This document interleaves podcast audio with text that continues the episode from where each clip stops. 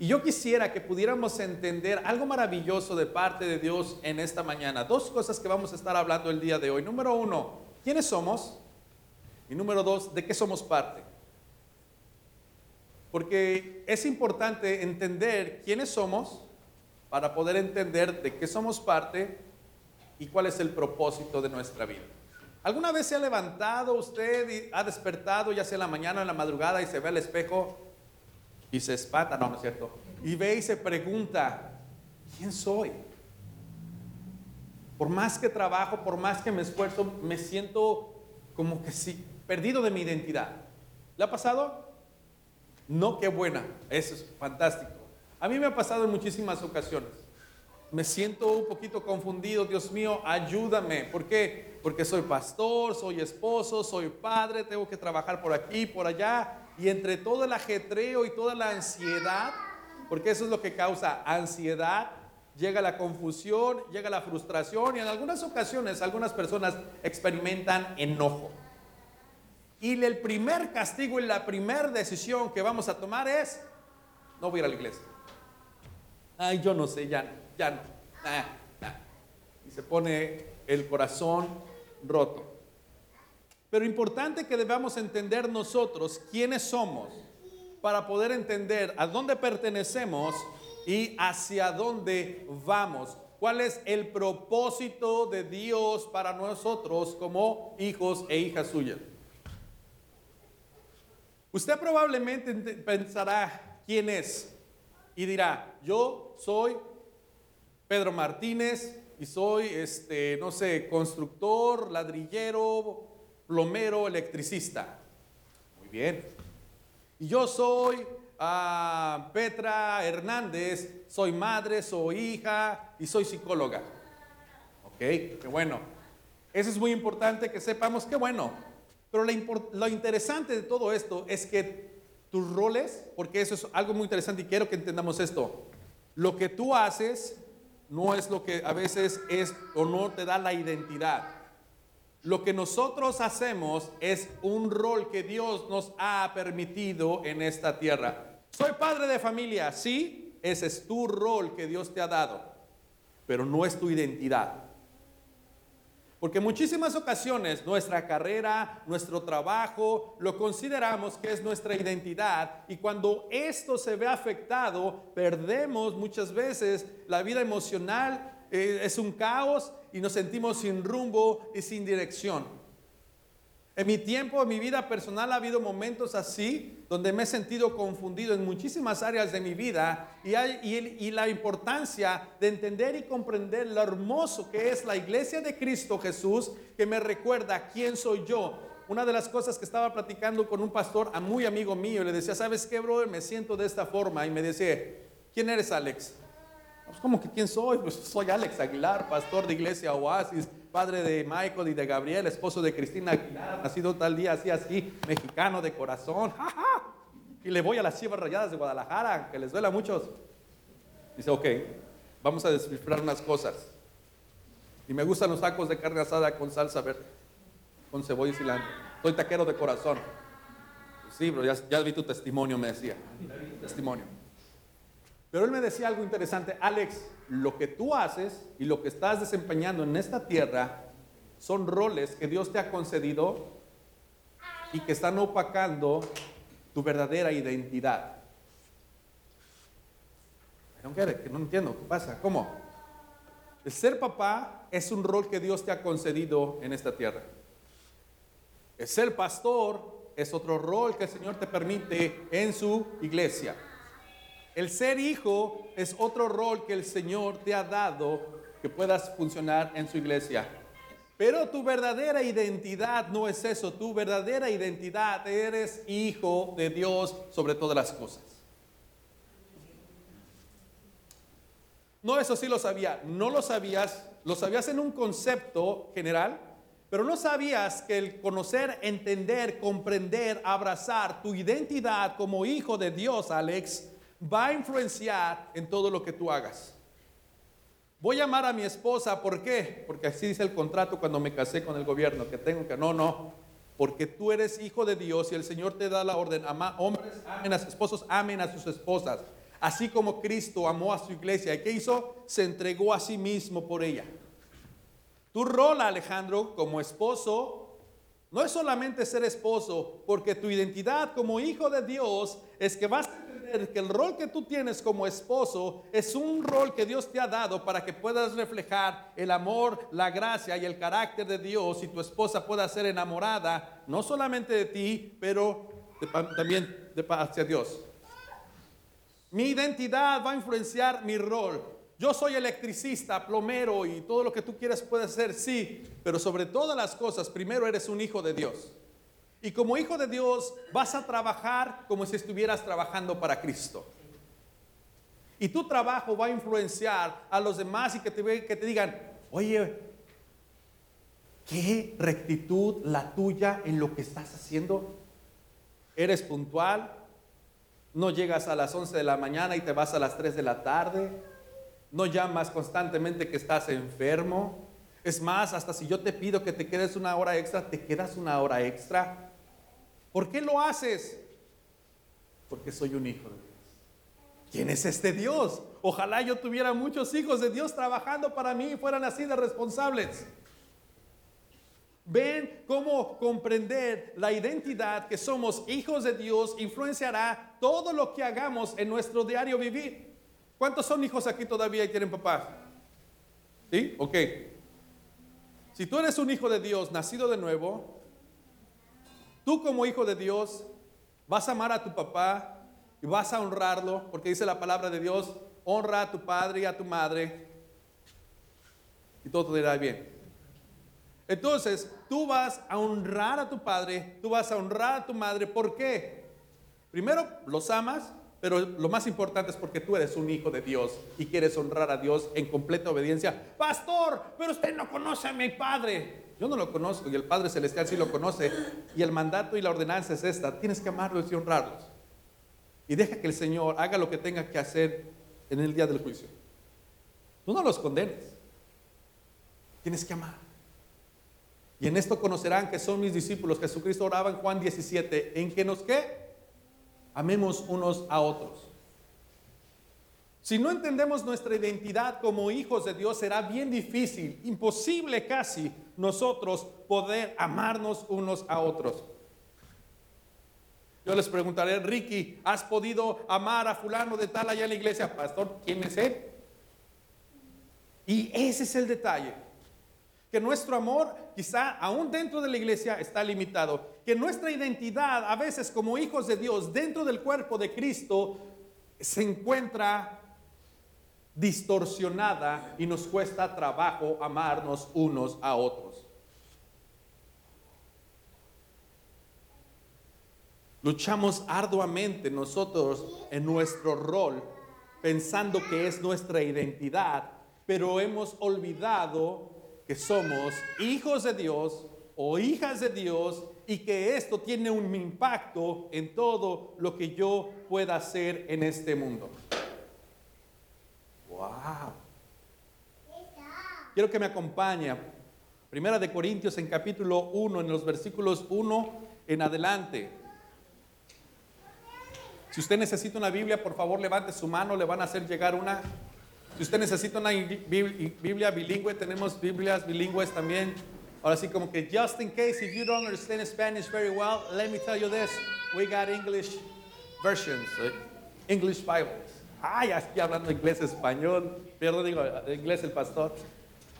Primera de Corintios, en su capítulo 1, algo muy interesante para poder observar la importancia de entender quiénes somos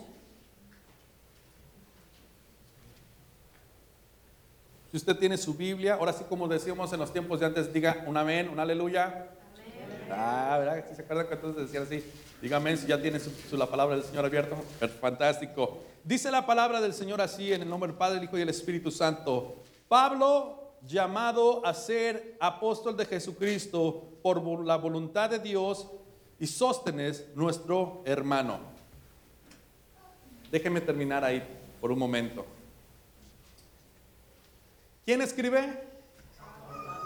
¿A quién le escribe? El versículo 2 dice, a la iglesia de Dios que está en Corintio, a los que han sido santificados en Cristo Jesús, llamados a ser santos, con todos los que cualquier parte invocan en nombre de nuestro Señor Jesucristo, Señor de ellos y nuestro.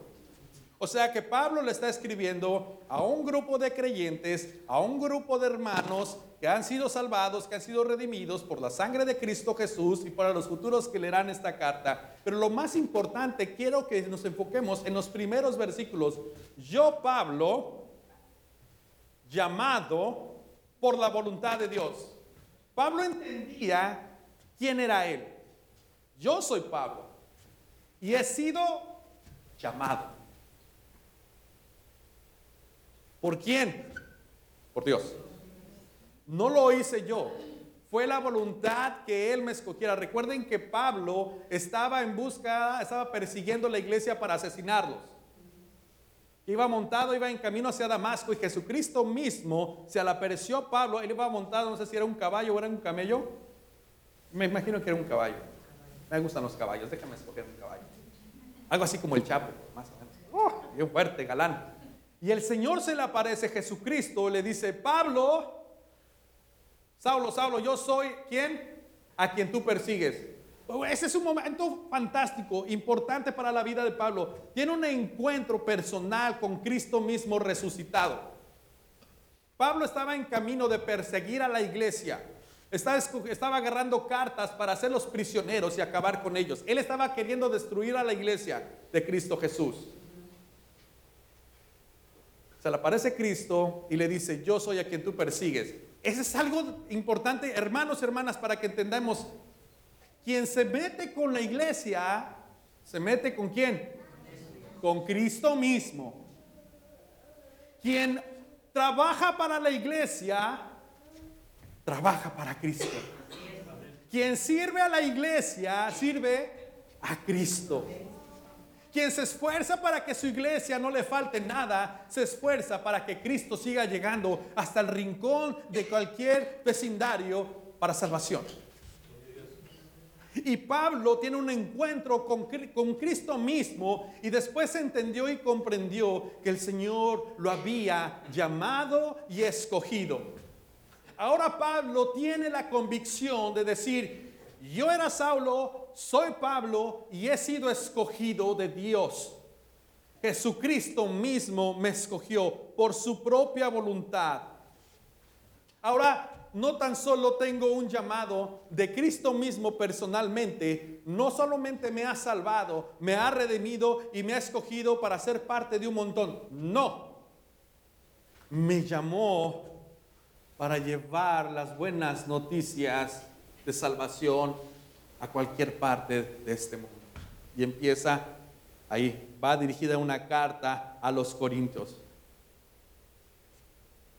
Pablo había entendido su identidad ahora. Más adelante, cuando usted lee la palabra del Señor, entiende que Pablo dice, yo tenía una posición, se los voy a parafrasear, yo tenía una posición política muy buena. Yo era un sacerdote de los fariseos, teólogos de los meros buenos. Era una gente importante y tengo así como que un trasfondo de, de, alta alcurnia, de high class, en mi perigrí, como ahora sí, si lo puedo decir así, soy de la high class. Soy judío de judíos, señores. Yo no me ando con rodeos. Pero todo esto lo tengo por basura, por seguir a Cristo. Nada de lo que me ha podido dar este mundo, ningún rol que yo pude haber hecho en esta tierra se compara a lo que Cristo me ha dado y me ha llamado. Pablo también entendía que él había sido llamado a un sufrimiento y que tarde o temprano su vida iba a ser tomada por causa de Cristo Jesús. Usted lo puede ver en Hechos cuando él está a punto de regresar a Jerusalén, en el puerto de Mileto, en la iglesia en este, Éfeso, donde le dice, Pablo, no te vayas, te van a buscar así. Mira, el profeta Agabo se acuerda que le dice, mira, te van a matar de esta forma. Y le muestra cómo este, el profeta lo iban a matar. Y, y Pablo que le dice, ay hermanos, gracias por dejarme saber, ya no voy a ir. Gracias Señor por haber usado a tu pueblo. No hizo eso. La Biblia dice que él dijo, ¿qué están haciendo? ¿Por qué están llorando si para esto he sido llamado?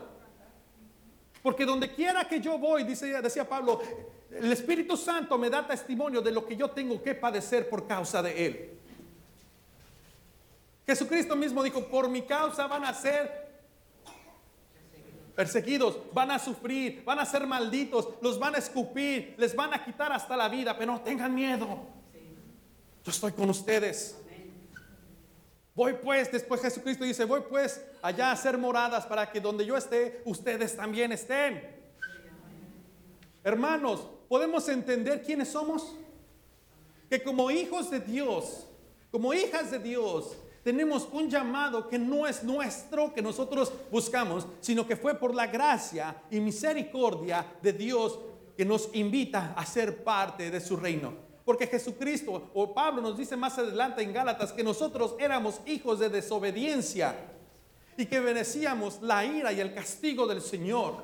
Pero Dios Padre en su infinito amor y su infinita gracia, Juan 3:16, envía a su Hijo Jesucristo para que todo aquel que en Él crea no se pierda, sino tenga vida eterna. Y prepara un camino para la redención, para la reconciliación con el Padre. Jesucristo dijo, yo soy el camino, la verdad y la vida, y yo voy al Padre. Nadie viene al Padre si no es a través por mí. Yo quisiera preguntarte hoy, en esta mañana, ¿estás convencido de lo que tú eres? ¿Estás convencida de que eres hija de Dios? ¿Estás convencido de que eres un hijo de Dios? Déjame decirte esto, porque en el mundo dice, todos somos hijos de Dios. Ay, somos hijos de Dios. ¿Es eso cierto? ¿O es mentira? Exactamente. No todos somos hijos de Dios. No todos son hijos de Dios. Yo soy hijo de Dios. No todos son hijos de Dios. No todas son hijos de Dios. Pastor, pero yo voy a la iglesia todos los domingos. Eso no te hace hijo de Dios. Eso no te hace hija de Dios. Pastor, pero mire, yo me mucho con estas finanzas cada fin de semana. Eso no te hace hijo de Dios. Eso no te hace hija de Dios. Pastor, yo me conecto todos los domingos aquí a través de estas redes sociales. Eso no te hace hija de Dios. Eso no te hace hijo de Dios. ¿Qué es lo que te hace hijo de Dios? Habla su Biblia. Juan capítulo 1, los versículos 1 perdón, 11 al 13. Juan capítulo 1, versículos 11 al 13 dice, vino a los de su propio pueblo y hasta ellos lo rechazaron. Versículo 12, pero a todos los que le creyeron en él, los recibieron. Y los recibieron, les dio el derecho de llegar a ser hijos de Dios. What? En otras versiones dice, a los suyos vino y los suyos no le recibieron. Pero los que le recibieron les dio el derecho de ser llamados hijos de Dios. Ok, Juan capítulo 1, versículos 11 al 13. ¿Y quiénes son los hijos de Dios entonces? Los que recibieron a quién. Escúchame bien, hermano, amigo, hermana, los que nos están viendo. No te hace hijo de Dios San Juan o San Judas Tadeo. Quien te hace hijo de Dios es la sangre de Cristo Jesús. Es Cristo Jesús en tu corazón. Hermanos y hermanas, no nos hace hijos de Dios que vengamos a servir y que podamos hacer cosas en la iglesia. Es bonito, es hermoso lo que quiere hacer, síguelo haciendo, pero tengo un compromiso con Dios y con usted por su eternidad y por su salvación y por su comprensión. Y que quede marcado que hoy, 8 de enero, usted está escuchando esto. Para ser hijos de Dios necesitamos a Cristo en nuestro corazón y nacer de nuevo. Versículo 13 dice, ellos nacen de nuevo, no mediante nacimiento físico como resultado de la pasión o de la iniciativa humana, sino por medio del nacimiento que proviene de Dios. Es Cristo, la obra en nosotros, quien nos hace nacer de nuevo. No porque vengas con tus hijos o porque tú naciste en el Evangelio por muchos años te hace hijo de Dios, ¿eh? No, pues es que mis abuelitos, mis, papás, mis, mis tatarabuelitos eran, iban a la iglesia y por lo tanto yo, yo también voy a la iglesia. No te hace hijo de Dios porque tengas una tradición de muchos años, ¿eh? Un día tú tienes que confesar tu fe y decir, Señor, quiero vivir para ti, necesito de tu salvación, entra a mi vida, quiero seguirte, entiendo que me amas, entiendo que me buscas y entiendo que estoy en una vida de pecado o que el pecado está sobre mí, Señor y necesito ser redimido. Entra, Señor, a mi corazón. Hazme caminar de nuevo. Hazme nacer de nuevo. Quiero vivir para ti. Ahí es donde empieza el nuevo nacimiento. Ahí es donde empezamos a, a, recobrar nuestra identidad como hijos de Dios. Primera de Juan capítulo 5 versículo 12, si usted lo quiere apuntar, lo escribe en su casa o aquí lo quiere leer, dice así, el que tiene el Hijo tiene la vida, el que no tiene al Hijo de Dios no tiene la vida. I'm sorry junto con excuse me, pero si usted tiene muchísimas cosas que piensa que le acercan a Dios, pero no tienes a Cristo en tu corazón, no tienes nada. Ni aunque te vayas de rodillas a no sé a dónde, ni que te des latigazos, ni aunque te avientes unos ayunos en favor de quién o orándole a otras cosas, si no tienes a Cristo Jesús en tu corazón, no tienes la vida. Y si la vida no está en nosotros, entonces ¿qué es lo que tenemos? La muerte eterna. Es lo que dice la palabra del Señor. Ahora déjeme decirle una cosa y aquí hago un paréntesis muy importante para que podamos entender esto. Pero ¿cómo es que Dios, pastor, siendo tan bueno, nos va a mandar al infierno? Ah, ¿Ha escuchado eso? La, respuesta es esta. No, Dios no nos está enviando al infierno. Nosotros ya vamos a, bueno, nosotros, no, yo no. Los que no han, los que no han recibido a su corazón, que son hijos de desobediencia, están por default en automático hacia un camino a la perdición, hacia un camino al infierno, pero Jesucristo es el camino que marca la diferencia. Dios provee un camino para que no nos vayamos directo como ovejas al matadero, sino que el cordero inmolado que paga en la, cruz del Calvario para crear un camino a la salvación y reconciliación con nuestro Padre. A way out, como dicen ustedes, mis amigos los americanos. Imagínense, ah, eh, les, les platico una anécdota. Hace tiempo, yo con mis anécdotas, desde cuando yo empiezo a decir historias, ya está uno del otro lado. Íbamos hace, cuando estaba recién saliendo, con, recién casado con mi esposita, mi suegra tan linda, tan, siempre tan, tan atenta con su yerno, con sentido, soy el único.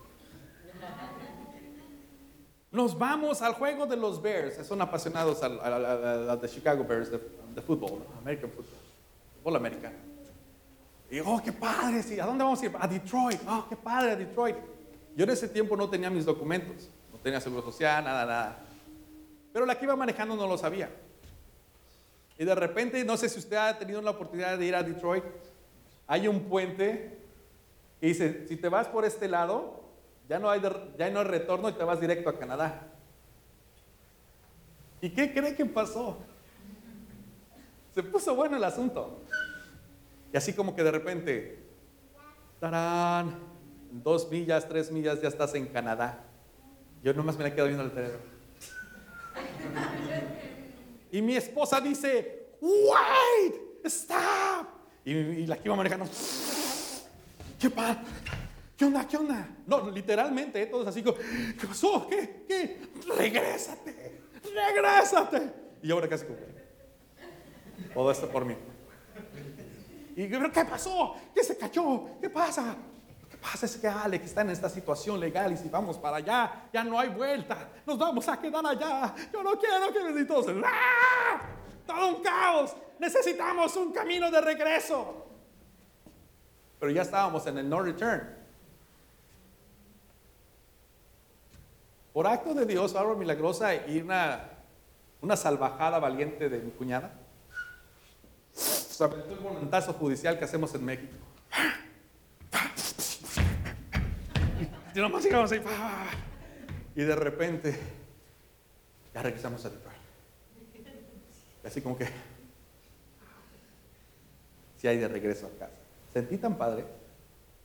Claro, del otro lado estaban bien estresados. What? What's going on? What just happened? ¿Qué pasó aquí? Luego les explico. Mientras necesitamos parar por algo de agua.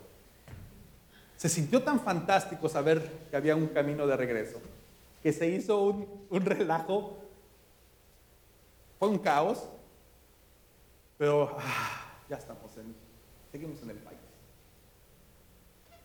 No sé si usted pueda meditar un poquito al saber que usted estaba en camino hacia una perdición eterna, separado del Padre por una eternidad. Escucha bien esta palabra, eternidad. ¿Cómo se dice en inglés eternidad? Eternity, eternity, forever and ever and ever and ever plus 11 a la cuarta potencia.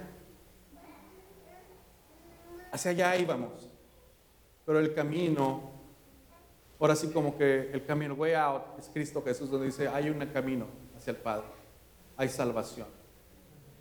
Eso es lo que nos hace que tengamos la vida. Juan 3:36 dice, los que creen en el Hijo de Dios tienen vida eterna. Los que no obedecen al Hijo nunca tendrán vida eterna, sino que permanecen bajo la ira del juicio de Dios. ¿Escuchó bien?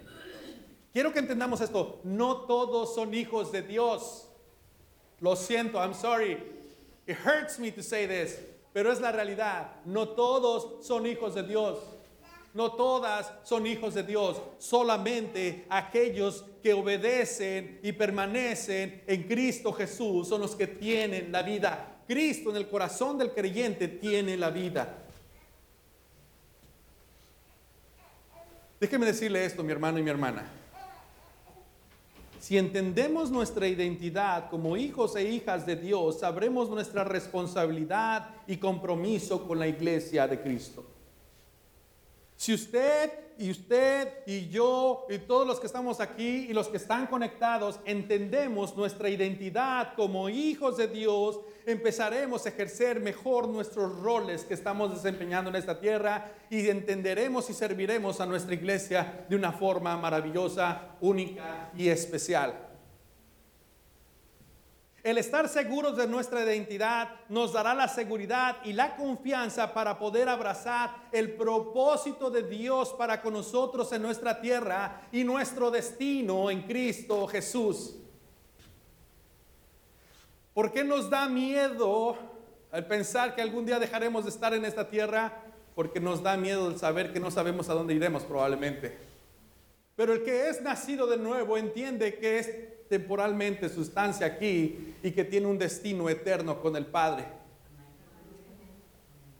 Pero en el mientras tanto, cuando entiende su identidad, servirá, amará a la iglesia de Cristo, porque quien ama a su iglesia, ama a Cristo, porque quien sirve a su iglesia, sirve a Cristo, porque quien se entrega a su iglesia a servir, se entrega a Cristo, porque la iglesia es el cuerpo de Cristo. Usted y yo somos la iglesia de Cristo. El saber que somos hijos de Dios nos debería de dar una confianza y seguridad para poder ejercer nuestros roles fielmente en este mundo con la ayuda de Dios y la sabiduría que Él proveerá para seguir adelante. La falta de identidad como hijos de Dios, ¿qué cree que va a suceder? Arruinará y distorsionará nuestros roles. Oye, tú que vas tanto a la iglesia, que nunca has aprendido nada, sigues con tus palabrotas, me sigues diciendo que soy una buena para nada, sigues de borracho o borracha. Ah, pero es así. Vas el domingo a la iglesia y, Padre Santo, te damos gracias, Señor. ¿Ah? Se lo acabaron los amén. Pero es la realidad. Cuando no somos y no entendemos que somos hijos de Dios, nuestros roles empiezan a distorsionar y empezamos a ver la iglesia como una carga en lugar como un privilegio y una hermosa oportunidad de pertenecer al cuerpo de Cristo. Mm, qué hermoso ser parte del cuerpo de Cristo. ¿A cuántos les pesa venir a la iglesia? A nadie va a decir amén, pastor, a mí sí. Qué flojera venir a la iglesia.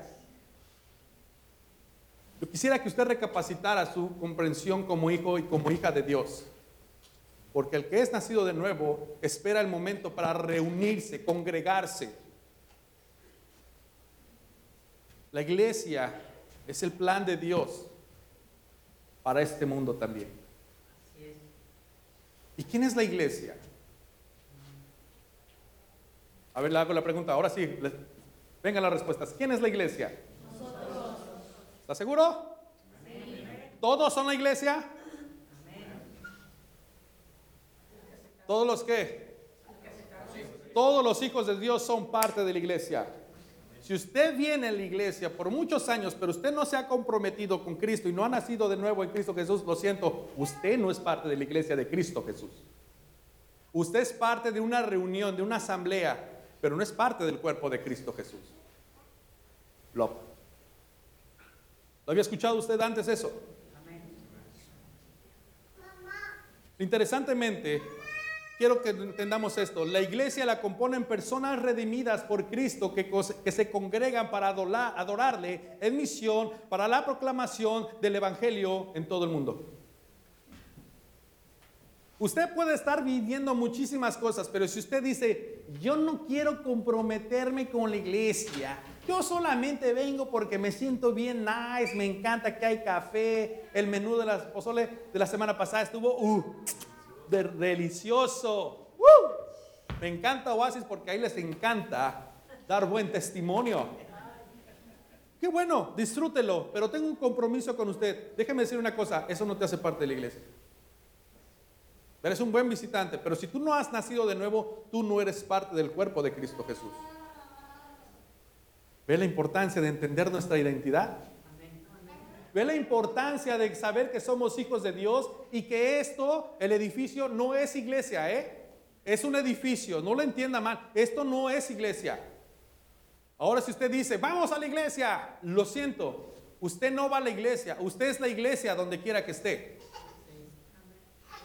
La otra es, no, no, pastor, perdóneme, perdóneme. Lo que quise decir es que vamos el domingo a hacer iglesia. No, tampoco. Usted va el domingo a congregarse, a reunirse para adorar al Señor, para meditar en su palabra, para recibir del Señor, para orar unos con otros, para poder estar en comunidad, para poder motivarnos, exhortarnos y aconsejarnos en el amor de Cristo Jesús para seguir adelante en el propósito al cual hemos sido llamados. Ok, entonces el domingo es el día de la iglesia, pastor.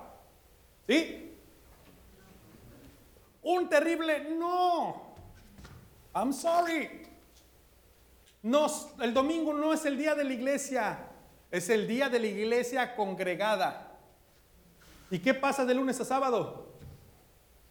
Trabajo, pastor. Trabajo. Se agarra el bigote. Trabajo, Trabajo. De lunes a, sábado es la iglesia dispersada. Sigue siendo iglesia donde quiera que usted va. Sigue amando a su hermano, sigue edificando a su hermana, sigue motivando, eh, exhortando, caminando con su hermano y su hermana. Sigue en misión para predicar el Evangelio de Cristo Jesús. Y yo quiero que de hoy en esta hermosa en esta hermosa ya tardecita podamos entender esto.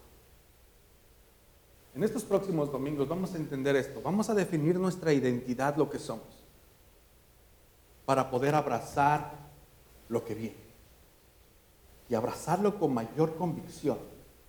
Es decir, yo hago esto por, por amor al Padre, por amor al Hijo, porque soy hijo de Dios. Si usted dice, pues yo voy a hacer esto, pues nada más porque me caen bien y el pastor, pues, chido el pastor. No. Así como Sammy Sosa. Pastor. ¿Qué es esto? ¿Qué, que, que me robe la segunda base. Usted no va a hacer las cosas aquí por mí. El Señor no le llamó a que me sirva, porque yo soy la iglesia. Alex Aguilar no es la iglesia, hermanos. Ok, Siri, déjame en paz. Me pasó, me pasó. Dios mío, no puedo creerlo. Alex Aguilar no es la iglesia. El liderazgo de la iglesia no es la iglesia. Los diáconos de la iglesia no son la iglesia. La iglesia somos todos nosotros. Y en los próximos domingos yo quisiera que juntos podamos caminar a entender esta hermosa verdad, lo que somos iglesia y el propósito de la iglesia. Y si tú eres nacido de nuevo y eres nacida de nueva, entenderás cuál es tu identidad como hijo y como hija de Dios. Y por si alguna circunstancia de esta vida, el afán, el trabajo y tantas otras circunstancias han distorsionado tu identidad, Hoy el Padre en este año, en el 2023, te quiere dar una oportunidad de decir, es hora de regresar a casa y empezar a hacer lo que está supuesto a hacer. A tomar tu identidad, vivir para mí. El que tiene el Hijo, tiene la vida. El que no tiene el Hijo, no tiene la vida. No importa cuántos años tengamos viniendo a una iglesia, si no tienes a Cristo, no eres parte de la iglesia de Cristo. Eres bienvenido y bienvenida, ¿eh? Te vamos a amar, te vamos a servir, pero nuestro deseo es que seas parte del cuerpo de Cristo. Y eso solamente lo hace el Espíritu Santo cuando entra en tu corazón y Cristo empieza a gobernar tu vida y tú quieres ser parte de Cristo y Cristo que sea el gobierno en tu corazón y caminar con la iglesia. Porque no somos de la iglesia por obra humana, sino por la obra del Espíritu Santo en nosotros. Cuando Cristo viene a nosotros, entra a nuestro corazón, nos recibe, nos limpia, nos redime, nos pone zapatos nuevos, anillo nuevo, ropa nueva, decir, ahora eres mi hijo, ahora es mi hija. El Espíritu Santo nos agarra y dice, venga, se acá, mi chiquito bonito, no es mi hijo. Ahora es parte del cuerpo de Cristo. Usted ya no es una don que va a la eternidad sin, eh, sin el Padre, ahora usted es una hija de Dios. Ahora usted es parte del cuerpo de Cristo. Y ahí da sus primeros. Y la iglesia, los que son maduros, recibirán al nuevo creyente y decir. Aquí está su cuerpo, que lo va a amar, que la va a cuidar, le va a cambiar sus pañales celestiales, porque de repente va a hacer travesuras ahí también. Pero entendemos por qué es bebé. Pero todos entendemos nuestros roles en nuestra iglesia. Y estamos supuestos a entender esto. ¿Por qué? Porque somos hijos. Le pregunto a usted en esta tarde, ¿es usted hijo de Dios? ¿Es usted una hija de Dios? Si usted por alguna razón no tiene esta identidad definida en su corazón, yo quiero decirles, necesita a Cristo. Necesita de su salvación. Si usted no es parte del cuerpo de Cristo Jesús, si usted no ha nacido de nuevo, hoy es ese way out. Una eternidad sin Cristo y una eternidad con Cristo. Cristo es la opción. Cristo es el camino, la verdad y la vida. Necesita a Cristo para nacer de nuevo. Pero si usted ya lleva sus añitos caminando el Evangelio y todavía no ha entendido bien su identidad como hijo de Dios y esta identidad no ha influenciado en todo lo que usted hace, es el tiempo de poder decirle, Padre, me rindo a ti. Quiero ser parte de, todo el propósito y el trabajo que tú estás haciendo en tu, en tu iglesia. Entiendo, Señor, que tú me llamaste, que tú tienes un cuerpo, tú tienes un pueblo. Quiero ser, quiero una vez más, Señor, empezar de nuevo contigo. ¿Por qué no oramos en esta